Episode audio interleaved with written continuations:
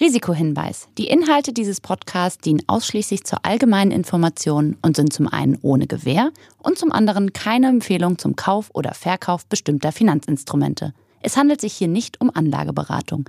Ihr entscheidet selber, was ihr macht. Dieser Podcast wird euch präsentiert von der Commerzbank.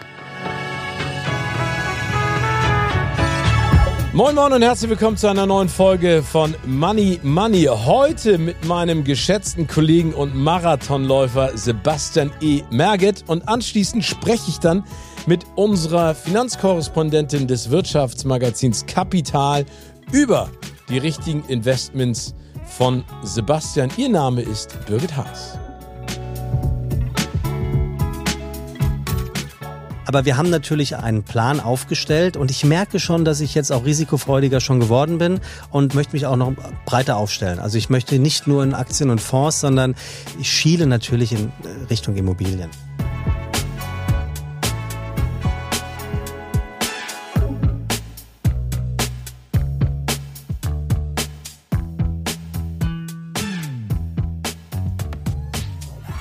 Moin Moin und herzlich willkommen zu einer neuen Folge von Money Money und ich freue mich sehr über meinen heutigen Gast, denn eigentlich treffen wir uns lieber privat als beruflich, aber jetzt ist er mal hier und jetzt wird auch geschnackt. Er ist preisgekrönter Werbetexter, Moderator und natürlich auch Podcaster. Sebastian E. Merget ist bei mir in the house. Und ich betone das E, weil das ist auch dein Wunsch. Wofür steht E? Das E steht für Emanuel. Ja. Ähm, und da ich ja hier in einem ähm, feines Podcast, heute steht es für Effizienz. Im, Im Geldanlegen. Okay, Sebastian Effizienz nenne ich dich. Aber ich kann nicht Sebastian nennen oder Basti. Ja, nein, nee. Nee, Sebastian ist nämlich. Sonst nenne ich dich Stevie. Stevie. Ja, das mag ich auch nicht. Ähm, Sebastian, was bedeutet dir Geld? Manchmal viel zu viel und manchmal ähm, viel zu wenig. Und deswegen bin ich mittlerweile in der glücklichen ähm, Situation angekommen, dass ich sage, es beherrscht nicht mein Leben, aber es spielt eine Rolle ähm, im Alltag, um sich Dinge vielleicht leisten zu können oder auch Dinge abgeben zu können. Das habe ich auch gelernt. Wenn du sagst, manchmal zu viel, ist es dann, weil du zu wenig hast oder weil dich das Geld beruflich und privat motiviert? Und wenn du sagst, manchmal zu wenig, dass du Dinge, die dir Spaß machen, auch umsonst machen würdest, was kein Management auf dieser Welt gerne hören möchte. Das stimmt, da hast du vollkommen recht. Äh, den letzten Punkt, den hätte ich überhaupt gar nicht so angedacht, aber den würde ich sofort unterschreiben. Da haben wir auch schon mal drüber gesprochen, ähm, dass ich gerne auch mal was, nur weil es viel Spaß macht, auch gerne kostenlos mache. Bei den anderen beiden äh, Dingen, die du gesagt hast, äh, muss ich leider sagen, weder das eine noch das andere. Es spielt dann eine große Rolle, wenn ich zum Beispiel gerade ganz aktuell ähm, eine Chance auf eine neue Wohnung habe und ich zu lange darüber nachdenke, ob die zu teuer ist oder nicht. Das, Quatsch, kann ich dir jetzt direkt das, sagen, machen. Ja, das meine ich, weil es passt einfach eigentlich alles. Und ähm, dann denke ich zu viel über Geld nach. Und wenn ich zu wenig über Geld nachdenke, dann, dann freue ich mich einfach, weil es, ich merke, das sind die Momente, die ich gelernt habe, einfach nicht über das Geld nachzudenken, sondern den Lustkauf oder was auch immer damit äh, angestellt wird, zu tätigen. So Aber das ist ganz das. spannend, was du gerade gesagt hast mit Wohnung. Das war bei mir auch immer so. Und dann bin ich immer zu meinen Eltern gegangen und habe das mit denen ausdiskutiert. Und dann haben meine Eltern irgendwann gesagt, jetzt mal ganz im Ernst, du kannst dir das leisten, dann leiste dir doch die teurere Wohnung. Und wenn du sie dir nicht mehr leisten kannst, dann ziehst du eine andere Wohnung. Und das ist genau der Punkt. Ich glaube, dass man zu verkopft manchmal an solche Entscheidungen reingeht, weil das bedeutet ja auch Lebensqualität. Und Lebensqualität ist ja auch etwas ganz Wichtiges. Ne? Also wenn es dir gut geht in dem Heim, das du dir ermietest oder erkaufst, dann ist es ja eine Win-Win-Situation. Total. Also äh, wahrscheinlich hat sich der Besuch deswegen jetzt schon gelohnt, ähm, weil ähm, es, du hast vollkommen recht. Also es, es sollte getan werden. Gibt es für dich eine Definition, wenn man die Frage hört, ab wann ist man reich? Gibt es für dich da eine klare also ich, Aussage? Ich habe mal gelesen, dass drei Millionen ähm, offensichtlich ähm, das ähm, Limit ist, ab dem Geld nicht mehr glücklich macht, als man schon ist. Also wenn man drei Millionen hat, dann hat man wohl das emotionale Maximum an Glückseligkeit erreicht wissenschaftlicherweise erwiesen, wird man nicht wirklich glücklicher, wenn man deutlich mehr Geld hat. Ähm, äh, so viel dazu. Ich glaube, man ist ab dann reich, ähm, wenn man sich alles leisten kann, was man sich gerne leisten möchte. Ähm, das heißt, alles, was in ein Leben reinpasst. Also ich könnte mir jetzt kein Ferrari F40 leisten, weil ich nicht so viel Geld habe.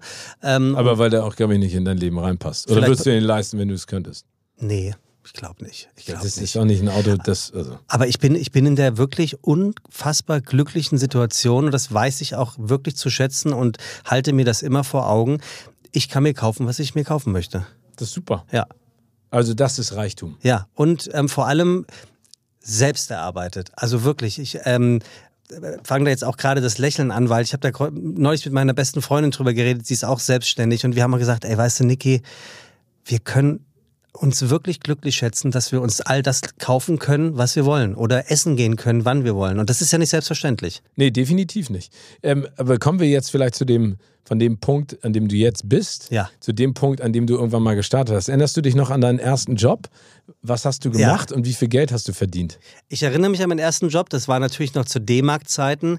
Ähm, ich habe ganz klassisch ähm, im Supermarkt gearbeitet. Damals äh, HL-Markt äh, hieß das. Das ist, äh, es gab HL-Markt und Minimal, heute ist das beides Rewe. Ähm, das weiß ich noch ganz genau. Was hast du da gemacht? Da habe ich, ähm, damals gab es noch die Pistolen zum Auspreisen. Das war also sozusagen mein Job. Ähm, dann gehörte natürlich dazu Ware vorziehen. Das hat jeder gehasst, weil du musstest äh, die hinterstehenden Dinge nach vorne holen, weil das waren die mit dem, mit dem, äh, mit dem ähm, kürzeren Haltbarkeitsdatum. Also wenn du, keine Ahnung, sagen wir mal, Katzenfutter rausziehst, dreimal Schäber und dann, dann sind ja drei Dinger frei. Und wenn man die Regale nachgefüllt hat, wäre das schnellste natürlich gewesen, die Einfach neun vorne Schäbers rein. vorne rein. Aber die hätten natürlich ein anderes Haltbarkeitsdatum. Also vorziehen war immer verhasst. Und ich habe dann wirklich äh, immer Folgendes gemacht, Steven. Ich bin äh, ins Lager.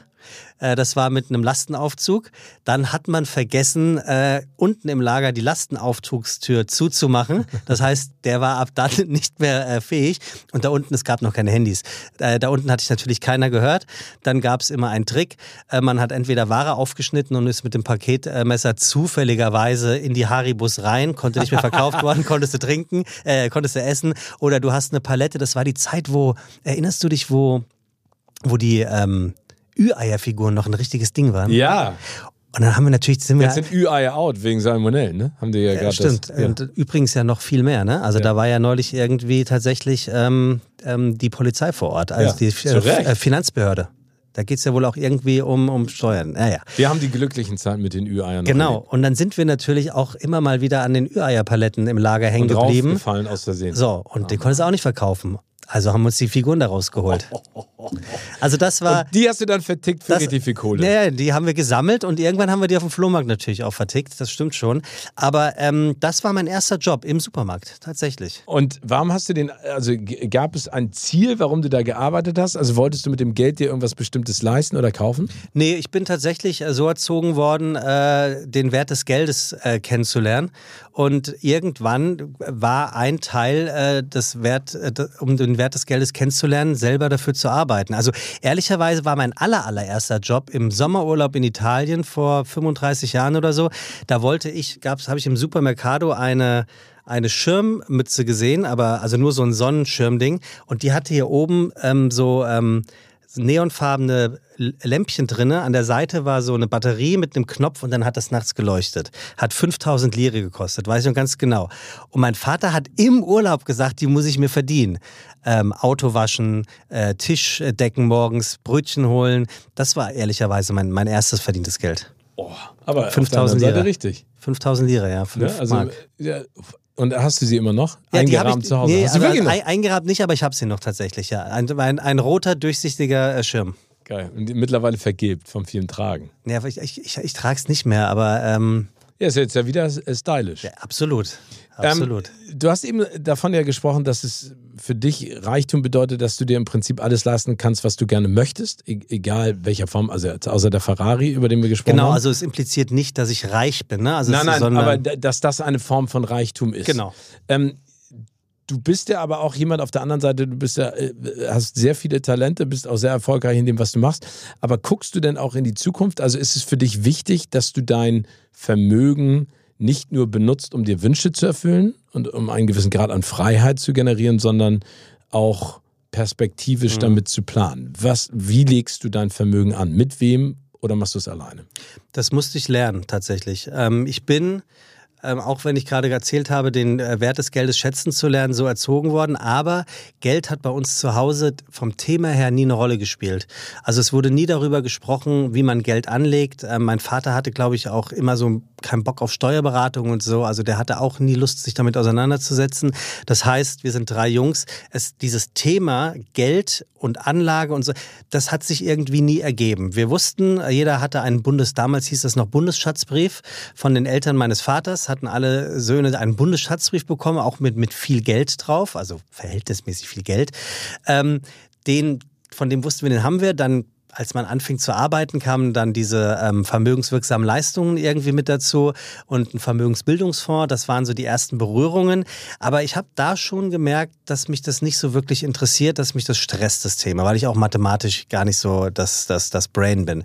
So, und je länger ich dann aber in der Selbstständigkeit später gearbeitet habe, desto öfters kam natürlich genau diese Frage, weil auf einmal hatte man ja auch einen Steuerberater oder ich hatte eine Steuerberaterin, Steuerberaterin und ähm, da ging es dann natürlich, äh, entweder kam immer dieser, dieser, dieser, angeblich stimmt er nämlich gar nicht, habe ich gerade gehört, kam ja immer dieser bekannte Satz, ah, Sie müssen noch was Teures kaufen zum Ende des Jahres, damit man das irgendwie, ne? Der Klassiker. Oder halt, wie legen sie eigentlich Geld an? So, und dann ist es jetzt vor anderthalb Jahren oder so passiert, dass ähm, Leute auf mich zukommen, die du, glaube ich, auch gut kennst, äh, und die mich nicht fragten, ob ich nicht Lust hätte, mit denen zusammenzuarbeiten oder wie man das nennt. Mhm. Und mit denen mache ich das jetzt seit anderthalb Jahren. Das macht mir richtig Spaß, weil die es mir von der Pike auf erzählen und ich bin jetzt aktuell mit Mischfonds am Start. Okay. Das, das ist, äh, war mein, mein erstes großes Ding. Ähm, ich bin auch gefragt worden, ob ich ähm, Probleme hätte, in Tabak, Alkohol und Rüstungsindustrie zu investieren. Da habe ich gesagt, ja, habe ich. Ich hätte gerne nachhaltige Fonds und dann bin ich da toll beraten worden, was grüne Firmen angeht. Und da steckt jetzt ein Teil von, von meinem von meinem Geld oder von meinem Vermögen steckt in Mischfonds. Und das hat dir am meisten zugesagt, ja. weil das am breitflächigsten ist und insofern auch am risikounfreudigsten. Ja, genau. Also das muss ich auch sagen. Ich, ich war nie der risikofreudige Mensch, was das angeht. Ich kenne gerne meinen Kontostand ähm, und ich weiß auch gerne, ähm, wo mein Geld hingeht. Also ich wäre jetzt niemand, der einen Hebelfonds, da wäre ich absolut raus. Also das wäre mir viel zu risikobehaftet.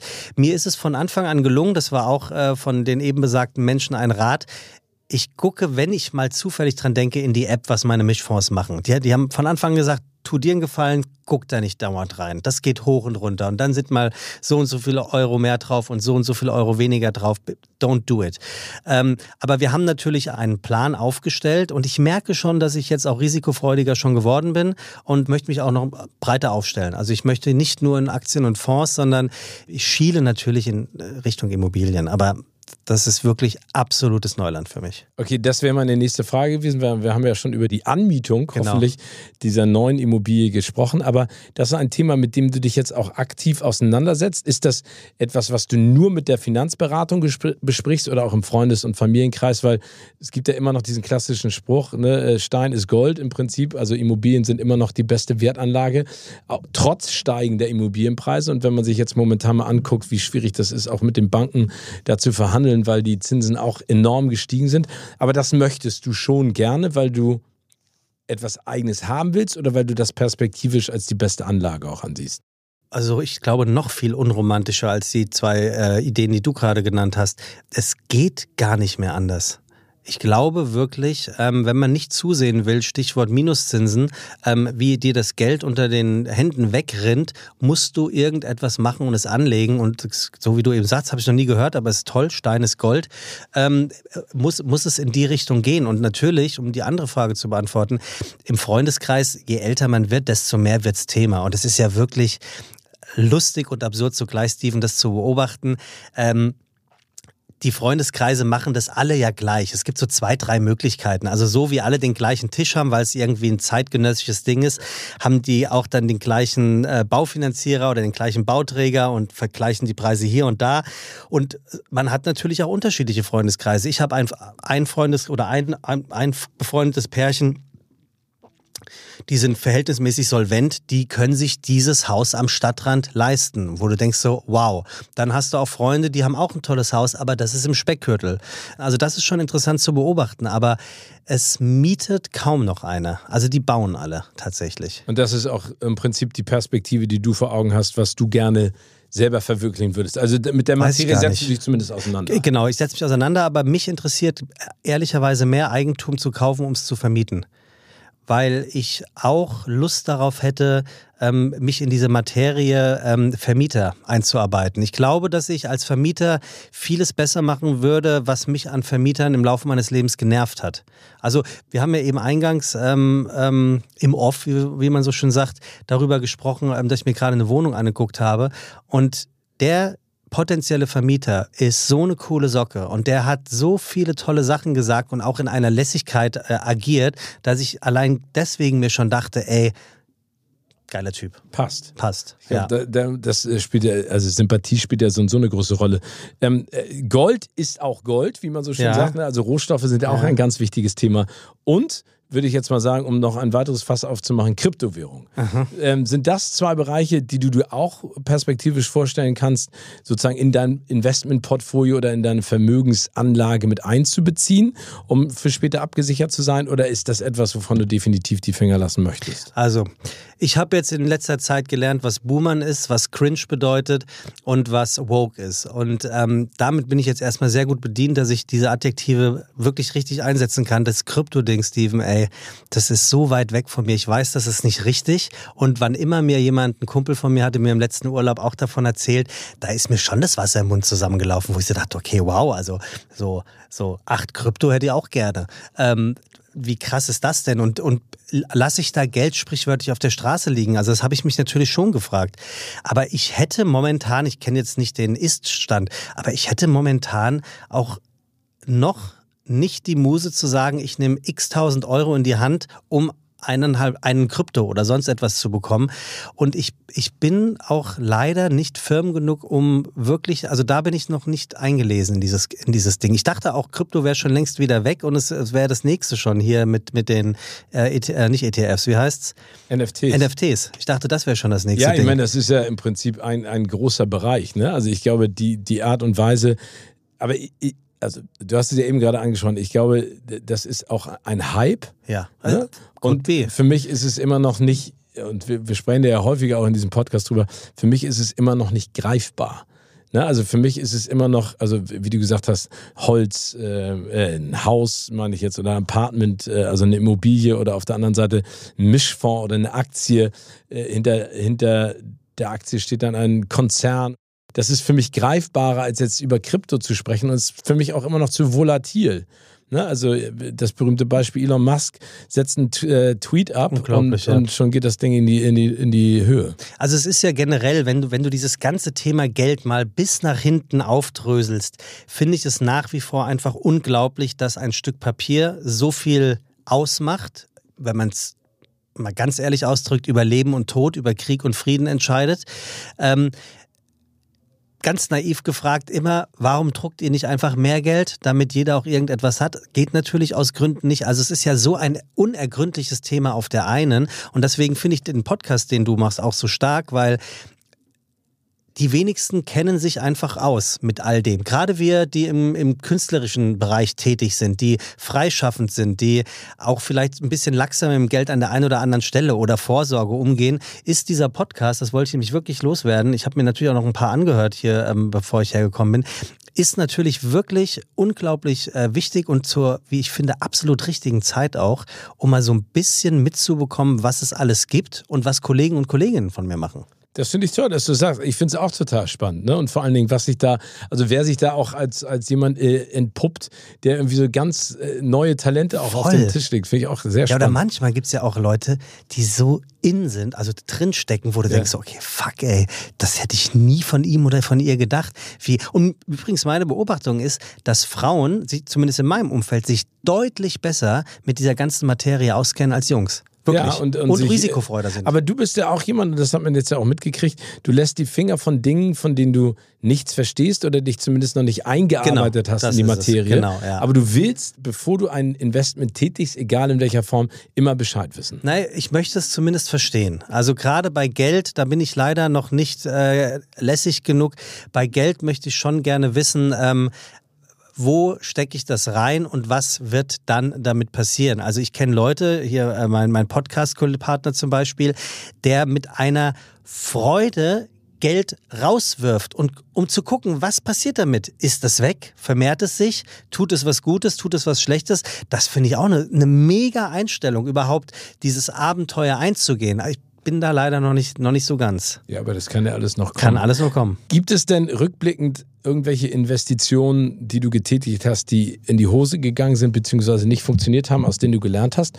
Oder warst du an diesem Punkt noch gar nicht, weil das auch nicht deinem Naturell, also der Risikofreudigkeit in diesem Bereich entspricht? Ja, ich glaube, ähm, an dem Punkt bin ich noch nicht so richtig gewesen. Ich bin natürlich auch mit, mit Aktien, damals mit der T-Aktie, das war so meine erste Berührung mit Geld. Damals hat äh, unser Vater gesagt, pass auf, Daniel, Philipp, Sebastian, also meine Brüder und ich, ähm, hier ist ein Betrag X. Ich möchte gerne, jetzt fällt es mir gerade ein, so ein bisschen hat er uns doch da reingeholt, äh, dass ihr euch mit Aktien beschäftigt. Also das war auch der Deal. Er hat gesagt, ihr habt hier einen Betrag X, den könnt ihr investieren. Der Deal ist aber, dass wir gemeinsam verfolgen, wie das funktioniert. Also ich merke gerade, so ganz, ganz unwissend waren wir da gar nicht. Und ähm, wir, haben da, wir haben da gnadenlos verkackt. Ich weiß so ganz genau, ich habe in China Online investiert. Das hat mir ein, ein, Kumpel aus dem Tennisclub gesagt. Der hat gesagt, ey, das ist hier eine, eine, eine Mikroaktie aus Fernost. Äh, das machen wir gerade alles. Und dann haben wir mit meinem Vater so mit, mit, mit der Kaffeetasse, da haben die Telebörse immer geguckt und so und haben uns total erwachsen gefühlt. Ach, geil. Also, aber, aber smart auch von deinem Vater, ja, ja, dass total. er das in die Richtung ja, auch gedreht hat. Ja, ne? stimmt. Also da sind wir auf die Schnauze geflogen, das weiß ich noch. Und ansonsten ähm, ist mir das Gott sei Dank noch nicht passiert. Also ich glaube, dass das Klassischste bei mir, wo ich äh, falsch gelegen habe, wäre dann eher ein Fehlkauf. Aber ähm, so was das... Fehlkauf einer Aktie meinst du? Nee, Fehlkauf von irgendetwas. Ach so, okay. Ne, was finanziellen Verlust bedeutet äh, gleichzeitig. Aber im, im Börsianer-Style ähm, ist mir das äh, Gott sei Dank noch nicht passiert. Wäre auch schön, wenn es so bliebe. Ja, finde ich auch. Also es gibt ja noch gesagt. ein paar Sachen, die du gerne ausprobieren möchtest, aber man muss nicht überall auf die Schnauze fallen. Hast um du hast du, hättest du ein Tabu, wo du nichts investierst, wo du sofort sagst, also, so also momentan muss ich ganz ehrlich sagen, weil ich das aber auch nicht greifen kann, ist Krypto. Mhm. Also das ist etwas, ähm, was ich immer wieder versuche zu verstehen, aber für mich sich nicht erklärt oder ein NFT, was was das Besondere daran ist. Das ist ja genauso wie diese Diskussion mit Kunst. Ne? Wir machen Kunst zugänglich für alle. Da gibt es ja auch genügend Ideen Wahnsinn. aus der Kunstszene, wo sie sagen, wir verkaufen am Ende einen Teil der Mona Lisa und dann besitzt du wie eine Million andere Menschen einen Teil der Mona Lisa. Und dann denke ich so, ja, aber ich finde, da fehlt auch jegliche Romantik, oder? Ja, also, also wie gesagt, also alle, schreit danach. Es gibt Betrug. jetzt bestimmt Bashing da draußen, weil er sagt, oh Mensch, Krypto ist so toll. Aber das, das ist momentan für mich wirklich ein Buch mit sieben Siegeln und ich würde da erst einsteigen, wenn ich wirklich verstehe, wo, wohin das führt. Mein Cousin zum Beispiel lebt in Hongkong der sagt, das ist das the greatest thing of, of it all. Ne? Also der meinte, der, so wird sich die Welt drehen in Zukunft. Mhm. Kryptowährung, das wird der, der, das Zahlungsmittel auch der Zukunft sein. Also, und du, du investierst natürlich äh, tunlichst in alles nichts, was dir Joko empfiehlt, wahrscheinlich. Äh, das hast du sehr richtig gesagt. Joko steht aber zum Glück so auf eigenen Beinen, dass er meine Investments und mein bisschen Geld definitiv nicht braucht. Aber das bewundere ich an Joko. Ne? Der, ist, der ist genauso wie äh, der, der Fide Gastro-Kollege. Ja, genau, absolut. Der ist, der ist so unfassbar begeisterungsfähig und dafür liebe ich den einfach. Und er scheißt sich nichts. Ne? Ja, und ist das nicht toll? Ja. Weil ehrlicherweise, wer nichts lernt, der, äh, wer nichts wagt, der nicht gewinnt. Genau. Wirklich. Und ich habe mich nämlich neulich hatte ich einen, einen, Gedanken, der war jetzt, am Ende war der viel trauriger, als ich gedacht hätte, dass er werden könnte. Ähm, also ich bin, bin lebe alleine habe dementsprechend stand heute keine eigene Familie gegründet und ich habe mich ich hatte so diesen Gedanken was würde eigentlich mit meinem Vermögen passieren, wenn ich irgendwann nicht mehr bin? Und das fand ich einen ganz traurigen Gedanken, nicht heute wissen zu können. Es kriegt natürlich meine Kinder. Klar, meine Nichten und Neffen könnten das kriegen. Der karitative Zweck, es werden sich hunderte Möglichkeiten ergeben. Aber der erste Gedanke war so, das Schönste an einem Vermögen muss doch eigentlich das sein, dass du es eventuell weitergeben kannst. Ja. Und jetzt zwar nicht im Sinne von, dass irgendjemand danach wie die Made im Speck liegt und nichts mehr zu tun hat, das meine ich gar nicht, sondern so ein Goodie, so ein unverhoffter Goodie, der dir das erste Auto finanziert oder eine Uhr oder ein Urlaub oder der aber dann wiederum in Verbindung mit demjenigen oder derjenigen steht, der oder die es dir gibt. Das fand ich einen total schönen Gedanken. Ähm, meine Antwort zu dem damaligen Zeitpunkt fand ich ein bisschen traurig. Ja, aber, aber, aber, auch das ist ja eine Investition in die Zukunft. Auch definitiv. das kannst du ja, verändern, mein her Lieber. Hervorragend, ne? ja. Wie die Wohnung, ja. wie auch dein Status. Ja, das stimmt. Ja, das stimmt. Ähm, Sebastian, ich würde gerne mit dir einmal äh, entweder oder Fragen Ja, durchspielen. ja. Und äh, du kennst das ja, äh, zwei mögliche Begriffe und du entscheidest dich für einen und sagst mir warum. Ja. Bargeld oder Kartenzahlung? Äh, Kartenzahlung. Hat sich äh, de dementsprechend durchgesetzt, weil ich es so lässig und so easy finde. Als Mann haben wir ja eh immer das Problem, gerade im Sommer, äh, habe ich mich mit Steffen Halaschka mal drüber unterhalten. Wir hatten überlegt, ob es uns gelingen würde, dass wir die Herrenhandtasche designen, die nicht peinlich ist. Also weder den Beutel noch die Quer. Ja, guck mal, Steven, ich will dir nicht zu nahe treten, aber wir können dieses, dieses Querding, das können wir ja nicht tragen. Da werden, Nein, da das werden, will da ich werden auch wir nicht tragen. Ja, aber du kennst trotzdem das Problem, du hast ein Brillenetui in der Hand, du hast für die Sonnenbrille, du hast ein Handy in der Hand, du hast ein Portemonnaie in der Hand Und einen Schlüssel. und noch einen Schlüssel. Und wir sind auch Gott sei Ja, Dank... und du trägst nur Radlerhosen. Wo So. soll das alles hin? Und wir sind Gott sei Dank cool genug, dass wir wissen, es darf nichts in die hintere Hosentasche und schon gar nicht in die vordere. Also wo soll es hin? Jetzt kann das Portemonnaie schon mal wegfallen, daher äh, Bargeldzahlung, Ciao Kakao. Und ich finde das mit, mit, ähm, mit Kartenzahlung sehr angenehm. Das stimmt. Und jetzt ist es ja auch angenehmer. Früher war das doch immer so, Mindestumsatz 10 Euro. Dann stehst du im Café und denkst so, okay, dann nehme ich halt drei Latte Macchiato, Stimmt. wo ich nur einen trinke. Und weißt du, was das neueste Ding ist? Ich habe das gerade letzte Woche in Berlin gesehen. Die haben da EC-Kartengeräte, wo drauf steht, wie viel Trinkgeld ich geben will. ja, äh, 10, 15, 20, 25 Genau. Prozent. Und ne? richtig schlimm ist ja der Knopf kein Trinkgeld. Ja, genau. Das traut sich ja keine Ja, Sau. vor allen Dingen, die stehen immer so und halten es dir so hin ist und so- gucken dich dann Ja. so an. Und du denkst so, ich wollte eigentlich nur 10, weil Ja. du ein Spinner bist, aber ich gehe jetzt mal Genau, auf ich, war, ich, war, 15. ich habe das so abgefeiert, dass man seit ein, zwei Jahren gefühlt nur die Karte anlegen muss und jetzt anlegen, ja, und äh, hier, du Genau. musst noch, ja, Dankeschön. Nein, also meine Antwort ist Bargeld. Geiz oder Gier? Boah, ist beides blöd. Ist, ist Bist beide- du geizig? Nee, ich habe gelernt, großzügig zu sein, aber es musste ich lernen.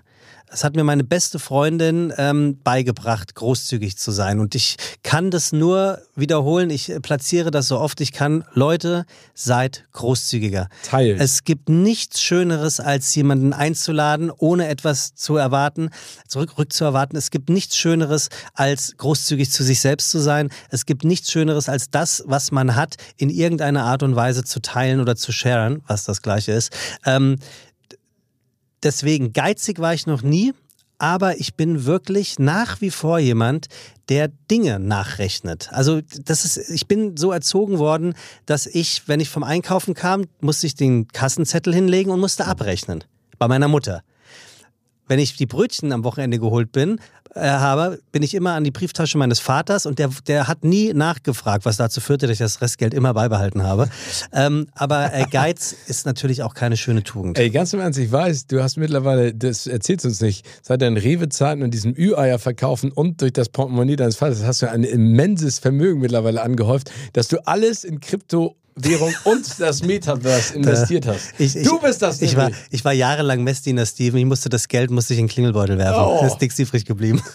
Bankräuber oder Kunstfälscher? Ach, Kunstfälscher. Also Bankräuber finde ich auch total. Aber du bist ja auch künstlerisch begabt. Du Ja. bist ja, ja, als Werbetexter, das ist eine Kunst. ja, aber das, also das äh, bin ich ja Gott sei Dank schon lange nicht mehr. Aber ja, gebe ich dir recht. Ich finde romantischer finde ich den Banküberfall. Den, den Weg dahin und das, und das, das ähm, also damit davonkommen. Ich hätte Angst davor, dass ich irgendjemanden in der Bank, ähm, ähm, also dass irgendjemand als Kunde oder Kundin dort ist, die einen Schaden davon trägt. Also die richtig Angst hatte. Also wenn, dann wäre ich auch nur So ein die, stiller die Überfall. gute Version von Point Break, Bodie, Patrick Swayze, Bankräuber. Hier aus Gefährliche Brandung. Ja, genau. Wobei das ja auch echt ein harter Film eigentlich ist, ne? Ja, also das ist schon ein genialer Film. Schon, aber, also, aber, ich krasse, wäre der, krasse ich wäre Typen. der, der nicht gewalttätige ah ja, Bankräuber. ja, ja, ich, also aber das, dann das, würde ich auch nichts kriegen. das definitiv auch. Und dieses Kunstfälschen-Ding, ich, ich glaube, selbst die besten äh, Kunstliebhaber wollen gar nicht wissen, wie viele Fälschungen. Ja, das- also das glaube ich auch. es, es heißt doch, glaube ich, sogar, dass das gar nicht die echte Mona Lisa ist, die da rumhängt und gerade die Torte die ins Gesicht wurde bekommen gerade mit hat. einer, mit einer Fake-Torte. Lottogewinn oder Sofortrente? Sofortrente, ganz klar. Weil du damit dann alles abgedeckt hättest, was du jetzt gerade sozusagen machst. Naja, und du hast gerade als, als, als Selbstständiger, hast du auf einmal wieder diesen garantierten Paycheck Ja. am Ende des Monats. Das finde ich schon geil. Und ich glaube, dass so eine Sofortrente äh, es dir einfacher macht, mit Freude Geld auszugeben, als dieser Lottogewinn. Dieser Lottogewinn, der ist, glaube ich, nie, nie gut. Kennst du jemanden, der was gewonnen hat mal? Ja, also man sagt ja manchmal, der Teufel scheißt auf den größten Haufen. Ich nenne jetzt keine Namen, Ja. Aber es gibt Menschen in meinem Freundeskreis, die sehr viel Geld haben, die dann auch irgendwie nochmal 25.000 Euro gewonnen haben und ein Porsche. Hensler. Nein, aber wo ich so denke, so, okay, Respekt. Ja, krass. Nee, ich wäre ich wär sofort Rente. Du auch, oder? Ja, ich finde, so ein Lottogewinn ist sexy, ne, weil das ist dann einmal haben und dann machst du Party, aber ja. Sofortrente ist natürlich planerisch so, so, viel ah, smarter. So 8000 Euro pro Monat ah. oder so? Boah, das Studio oder Live-Podcast? äh, Studio, definitiv. Definitiv. Wir haben gerade beim OMR-Festival ein kleines Waterloo gehabt. Äh, nein, gerne, sehr gerne. Ähm, da hatte mein Partner auch völlig recht mit seiner Analyse. Also, was ist die Idee von diesem Podcast? Ein privater Raum, wo ich eventuell ein bisschen mehr aus meinem Gast herausbekomme, der sonst Kameras gewohnt ist, als normal. Also es ist ja so eine kleine Tatsachenvortäuschung. Ähm, und dann ist es etwas, was aufs Ohr geht für den Hörer oder die Hörerin. Das Live-Podcast-Ding, das ist schwierig. Das ist äh, die, die, die, eine hohe Kunst. Und du hast auch einfach. Druck. Ja, total. Du hast Druck, ne? Weil du kontinuierlich Pointen raushauen Ja, du willst, guckst ja ständig, ja darum, ob die gelacht haben. Das kriege ich ja sonst nicht mit, ob die, ob die Zuhörer und Zuhörerinnen zu Hause lachen. das ist manchmal ganz gut, wenn man im privaten ja, Umfeld was besser macht. ist das.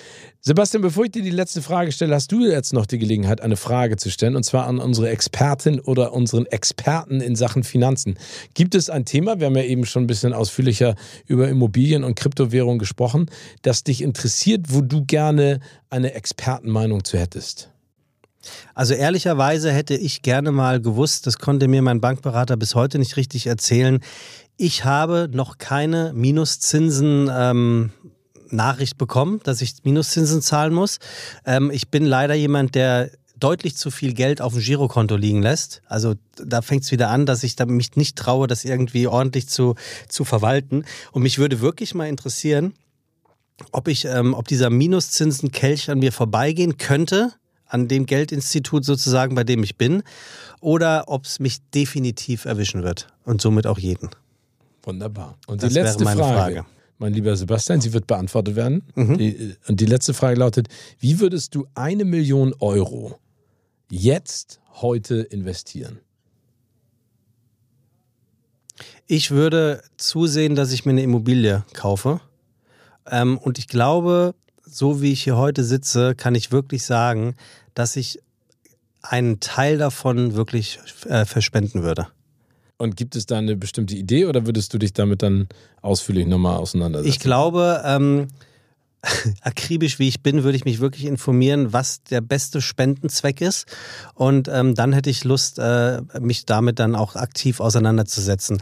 Aber ansonsten, ich habe ja heute gelernt, äh, Beton ist Gold. Nee, wie? Stein ist Gold. Ich würde äh, in eine Immobilie versuchen zu investieren, was ja hier in Hamburg mit einer Million schon, das ist ja eine kleine Hundehütte dann höchstwahrscheinlich an der Elbchaussee. Ja. Aber der Hund, Immerhin der, Hund muss ja, der Hund muss ja auch wohnen. Also Definitiv. insofern, ja. Sebastian, wie immer eine Freude. Ja, Vielen danke. herzlichen Dank. Danke. Und äh, ich bin gespannt, was dann in Zukunft auch alles auf dich wartet. Und jetzt das nächste Mal treffen wir uns ohne Mikrofon auf einen Kaffee ja, oder Bier. Viel, du, oder vielleicht in einer neuen Wohnung, wer weiß das schon. Das Und geil. ich habe am Anfang vergessen, das sage ich jetzt. Vielen Dank für die Einladung. Immer. Es war mir wie immer eine Freude, lieber Steven. Danke dir. Danke dir.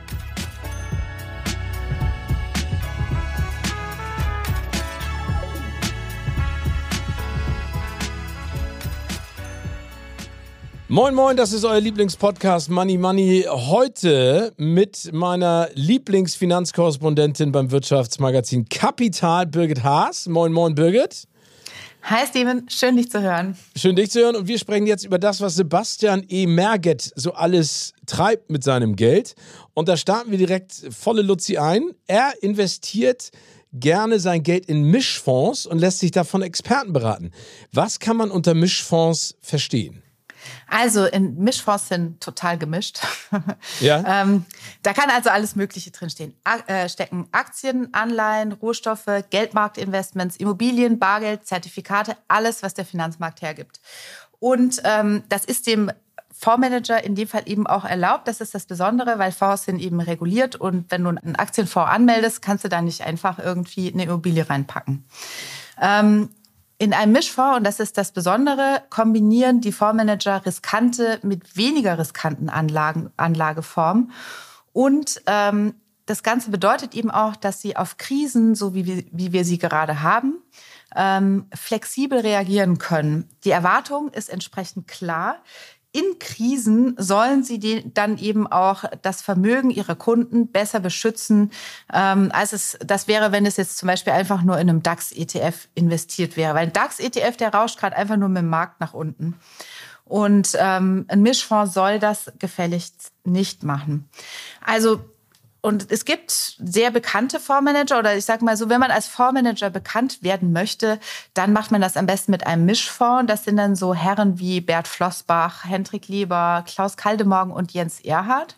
Gibt es auch Frauen? Und da gibt's, äh, ehrlich gesagt, also ja, es gibt, es gibt viele Frauen, aber ähm, diese, äh, also ich arbeite daran, die zu pushen noch. Okay. Wir werden auch demnächst in Kapital einen tollen Artikel über Frauen in der Fondsbranche haben. Sehr gut. Ähm, und ich wünsche mir, dass wenn ich das nächste Mal so diese bekannteste in Deutschland aufzähle, dass da die Hälfte Frauen sind. Minimum. Und ich, ich glaube, wir schaffen das auch, wir Frauen. Äh, genau. Und es gibt noch so jüngere tech-affine Investoren, so Jan Beckers oder Frank Thielen. Die klammer ich jetzt aber mal aus, weil mit Tech werden ist gerade noch mal einen Tacken schwieriger. Also und deren Fonds von diesen Fondsmanagern tragen so Namen wie Flossbach von Storch Multiple Opportunities oder Garnet Akatis Value Event, DWS Konzept Kaldemorgen oder DJE Zins und Dividende. Das sind ziemlich große Fonds. Und wer sich die mal auf Vorweb oder so anschaut, sieht, dass es wirklich auch was bringt, eben in solchen Zeiten in so einen Fonds investiert zu sein. Äh, der DAX ist seit Jahresanfang 20 Prozent im Minus und zum Beispiel Konzept Kaldemorgen noch keine 4 Prozent. Ja, der hat da also ganze Arbeit geleistet bisher. Ähm, so, Anleger profitieren so also bestenfalls von der Erfahrung dieser Fondsmanager, aber es gibt natürlich keine Garantie auf Erfolg. Und dafür sind die halt auch nicht ganz billig. Die haben teure Gebühren. Viele ba Banken verlangen einen sogenannten Ausgabeaufschlag oder auch Agio genannt, äh, wenn sie das Geld ihrer Kunden dort reinlegen. Und äh, oft gibt es auch eine Mindestanlagesumme, dass du zum Beispiel unter 25.000 Euro da gar nicht mitmachen darfst. Du hast jetzt ja ein bisschen auch erzählt, dass Mischfonds wie das Wort schon sagt, eher so ein Gemischtwarenladen ist. Ja. Im Positiven. Äh, Sebastian schränkt das jetzt ein bisschen ein, weil für ihn ganz wichtig ist, dass diese Fonds, also in den Mischfonds, dass das Ganze nachhaltig ist. Also nachhaltige Fonds.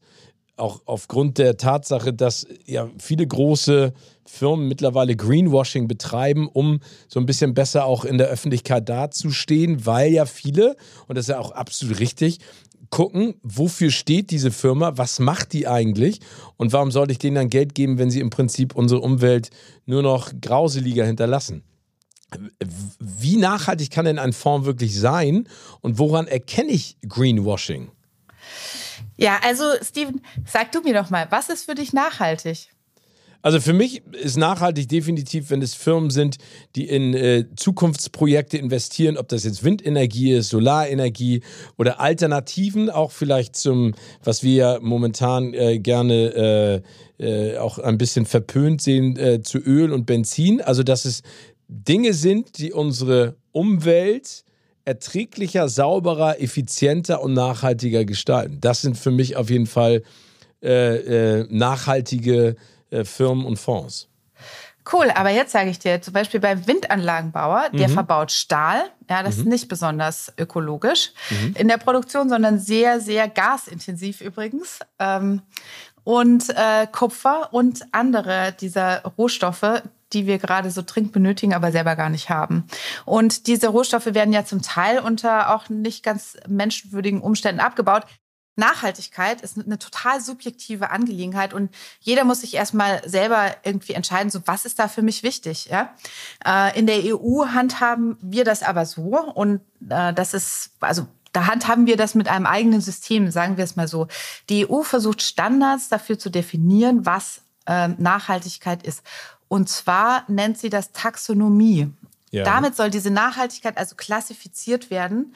Und zwar unter sogenannten ESG-Aspekten oder ähm, ESG besser gesagt. Das steht nämlich für Environmental, Social and Governmental. Und ähm, prüft die Wirkung einer Geschäftstätigkeit auf Umwelt, Gesellschaft und äh, testet eben auch die Führungsqualität des Unternehmens. Ja?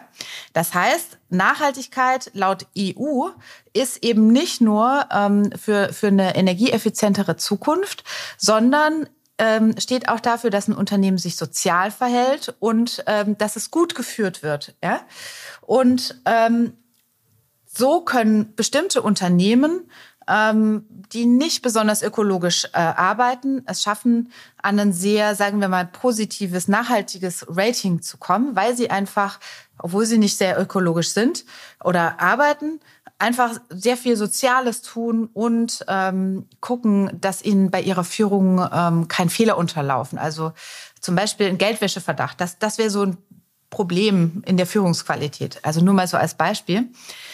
Und so kommen eben auch Konzerne wie der Pharmakonzern Roche oder das Nahrungsmittelunternehmen Danone, das ja vor allem Milch verarbeitet, an sehr, sehr gute Unterne äh, Bewertungen und landen auch in ökologischen Fonds. Und damit sind aber sicher nicht alle einverstanden. Ähm, und es gibt einfach immer viele Diskussionen. Zuletzt war ja auch die Diskussion, äh, ob Atom- und Gaskraftwerke nachhaltig sind. Und da sagt man doch spontan, nee, auf gar keinen Fall. Und das darf nicht passieren. Das greift die komplette Glaubwürdigkeit von diesen Kriterien und von dieser Taxonomie an. Aber die ähm, Taxonomie erlaubt zum Beispiel nur den Bau von Gaskraftwerken, die später mal, wenn wir das können, wenn wir das nutzen können, auf Wasserstoff umgerüstet werden können. Ja, und dann ist das schon wieder irgendwie so eine ganz andere Sache. Also das ganze Thema ist sehr paradox. Und ähm, die Ratingagenturen wie MSCI, Sustainalytics oder Refinitiv, die diese Taxonomie dann versuchen, in Unternehmensbewertungen zu gießen, machen es einem leider auch nicht gerade leichter, weil die bewerten das nämlich, die interpretieren diese Taxonomie alle unterschiedlich und kommen am Ende dann eben auch zu unterschiedlichen ähm, Bewertungen. Aber woran erkennt man Greenwashing? Ähm, außer jetzt anhand einer subjektiven Einschätzung. Also ich kann das am Beispiel der DWS, dieser Vermögensverwaltung, erzählen, die gerade unter ähm, Greenwashing-Verdacht steht. Also jedem hartgesottenen Öko, wie auch mir übrigens, stellen sich die Haare zu Berge, wenn ich sehe, was da in grünen Fonds drin ist. Also es ist Microsoft Alphabet, ja. Das sind so die, die meist ähm, positioniertesten Aktien in, in grünen Fonds. Und da sage ich ganz offen, diese Unternehmen empfinde ich jetzt nicht äh, persönlich als, als Vorreiter für eine bessere Welt, vor allem wenn man jetzt an Daten denkt. Äh, aber das heißt jetzt trotzdem nicht, dass die DWS Greenwashing betrieben hat. Also im Moment ist das nur eine Mutmaßung, ähm, weil dazu muss das Gericht, und deswegen habe ich die ganze, den ganzen Sermon mit der Taxonomie erzählt, damit auseinandersetzen, ob die DWS gegen die Regulierung basierend auf dieser Taxonomie ähm, verstoßen hat oder nicht. Also auch hier gibt es ein gefühltes und echtes Greenwashing. Also ich denke halt, wenn man sich überlegt, in einen Fonds zu investieren, in einen sehr grünen Fonds und sogar zu einer anthroposophischen Bank wie der GLS geht, sollte man trotzdem immer halt mal reinschauen, was sind so die größten Werte, die da drin sind und stimmt das mit meiner Vorstellung von Nachhaltigkeit überein? Aber daraus schließe ich jetzt Folgendes. Nummer eins, Nachhaltigkeit, hast du ja gesagt, ist immer subjektiv. Also was interpretiere ich in die Firma oder in deren Vision rein. Nummer zwei, es gibt keine richtig unabhängige Instanz, auch wenn es diese ESG zwar gibt, diese Guidelines, sind die trotzdem nicht hundertprozentig dafür da, mir einen nachhaltigen Konzern sozusagen vorzuschlagen, weil das auch wieder eine subjektive Interpretation ist. Ein eine Gaslieferer, der in Wasserstoff umgewandelt werden könnte, ist zu diesem Zeitpunkt noch nicht nachhaltig und green, aber könnte es in Zukunft werden. Und Nummer drei, gibt es eigentlich, und das ist ja, glaube ich, die große Diskussion in Politik und auch in der Gesellschaft, keinen Konzern, der hundertprozentig nur green ist, weil es immer auf die Situation darauf ankommt. Also momentan wird ja diskutiert, aufgrund der Energieknappheit werden Atomkraftwerke weiterhin betrieben, um die Energieversorgung zu gewährleisten. Auf der anderen Seite die Nachhaltigkeit, vor allen Dingen was die Verklappung von Atommüll angeht, ein großes Problem darstellt, auch für die Umwelt. Aber vielleicht jetzt kurzfristig besser ist, weil wir damit keinen Krieg finanzieren und keine fossilen Brennstoffe verwenden. Also ein sehr komplexes Thema. Und wenn man mit der Einstellung rangeht, dass seine Fonds nachhaltig sein müssen, muss man sich selber schon ransetzen und dann subjektiv selber entscheiden. Genau, noch einen wichtigen Anhaltspunkt ja. Äh, gibt es. Man unterscheidet zwischen Best in Class und Impact-Ansatz. Und in Zukunft wird es immer mehr Impact geben und das ist auch eine gute Sache, weil ähm, du kannst ja als Fondsmanager sagen, entweder ich investiere halt in die besten Unternehmen, die es da gibt. Also ich nehme jetzt zum Beispiel nur eine Steiko, die, ähm, die machen so äh, Hausdämmungen aus Holz. Das ist natürlich viel besser als diese Styropor-Dinger. Ähm, dann nehme ich ganz viele Solaranlagen, Bauer und, und Projektentwickler äh, und dann bin ich da ähm, und, und zwar nur die Besten aus der Branche und ähm, dann nehme ich vielleicht auch mal einen Energieversorger, ist im Moment gerade eine schlechte Idee, aber dann nehme ich halt nur den saubersten laut ESG-Kriterien. Und dann gibt's eben den Impact-Ansatz. Und der Impact-Ansatz, der investiert auch in jetzt noch dreckige Unternehmen oder Projekte, die aber schon mal so eine Roadmap aufgezeichnet haben, wie sie zum Beispiel ihr Geschäftsmodell auf kohlenwasserstofffreie Produktion umstellen wollen. Und das macht ja total Sinn, ja. Und deswegen ist es auch so, selbst wenn da ähm, wenn da irgendwelche schmutzigen Konzerne dann in diesem Fonds sind, äh, muss man sich halt immer auch anschauen, verfolgt dieser Fonds einen Impact-Ansatz, weil dann schauen die Fondsmanager auch drauf und überwachen auch, stellvertretend für den Anleger, dass das Unternehmen seine Versprechen auch hält. Und das finde ich eigentlich auch eine ganz gute Sache. Okay, vielen Dank. Birgit, ein anderer Ansatz, der ganz spannend ist von dem, was Sebastian auch, sage ich mal, über Finanzen gelernt hat und wie er zu diesem Thema gekommen ist, ist, dass der Vater relativ früh ihn und seine Brüder an Aktien rangeführt hat ähm, und gesagt hat, ihr investiert jetzt mal und wir gucken mal, was mit dem Geld passiert, um, um das zu lernen. Ist das ein Weg, den du auch unterstützt? Also sollten Eltern ihren Kindern Grundwissen über Finanzen mitgeben? Das ist ja auch ein Thema für die Schule. Ne? Also sollte das, da, dieses Thema äh, Finanzen genauso wie auch äh, die sozialen Medien äh, ein Schulfach sein? Auf jeden Fall. Also ich finde, vor allem sollte die Schule dafür verantwortlich ähm, sein, weil dann bekommen alle Kinder eben das gleiche Wissen mit. Äh, und äh, also nicht, je, nicht jeder, jedes Elternteil hat einen Bezug zu Aktien. Ähm, und insofern ist die Schule da, glaube ich, das gerechtere Vehikel. Und es ist so ein bisschen schade auch, dass es das nicht gibt, weil das würde auch ganz viel so lebenspraktisches Wissen äh, in den Schulkanon bringen. Und tatsächlich ist es ja so, du gehst dann raus aus der Schule, dann fängst du entweder eine Ausbildung oder ein Studium an, egal, du bist plötzlich mit deiner eigenen Selbstständigkeit konfrontiert. Äh, du bekommst irgendwoher Geld. Ist das jetzt irgendwie dein erstes Gehalt oder BAföG oder von den Eltern was? Du bist mit ganz vielen Fragen konfrontiert über Versicherungen, über Altersvorsorge, bis hin zu, wenn, wenn, ich, wenn ich was übrig habe, was mache ich damit? Und die brauchen eine Antwort und die hast du in der Schule einfach nicht bekommen.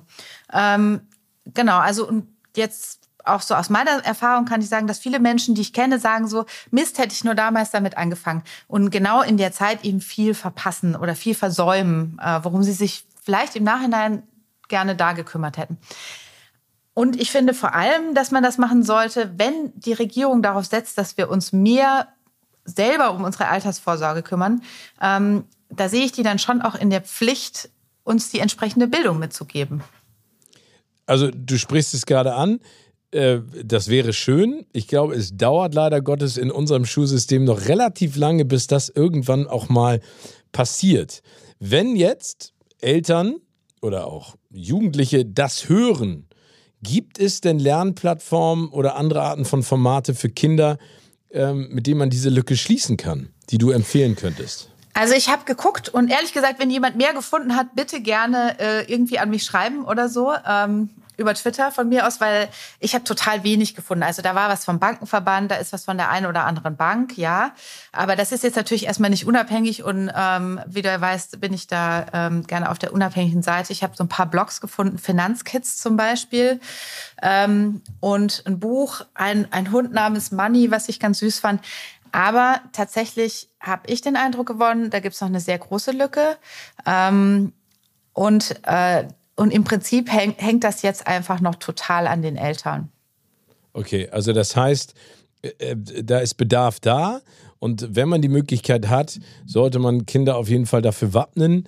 Jetzt in einer kindgerechten Art und Weise, aber das ist sicherlich ein spannendes Thema für später. Ein spannendes Thema für Sebastian, und das ist jetzt die Frage an dich, ist auch äh, das Thema Minuszinsen.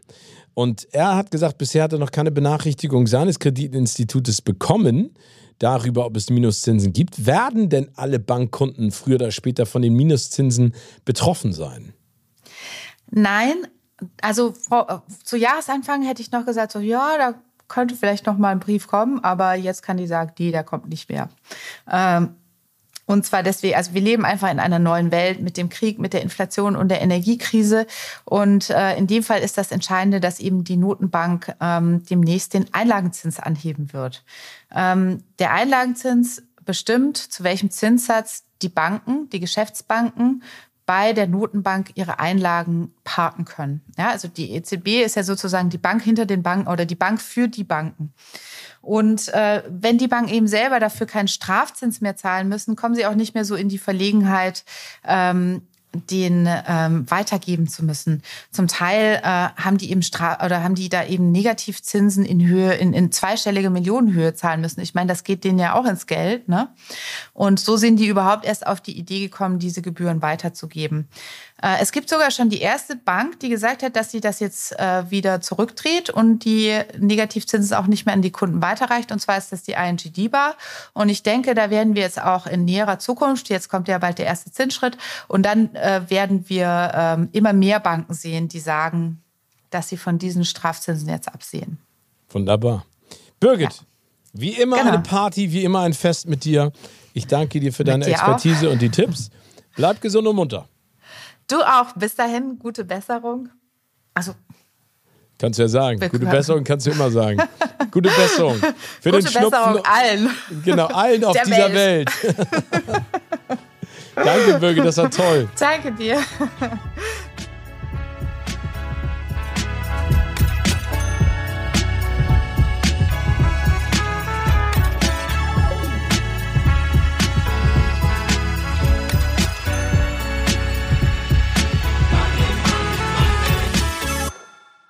Dieser Podcast wird produziert von Podstars bei OMR.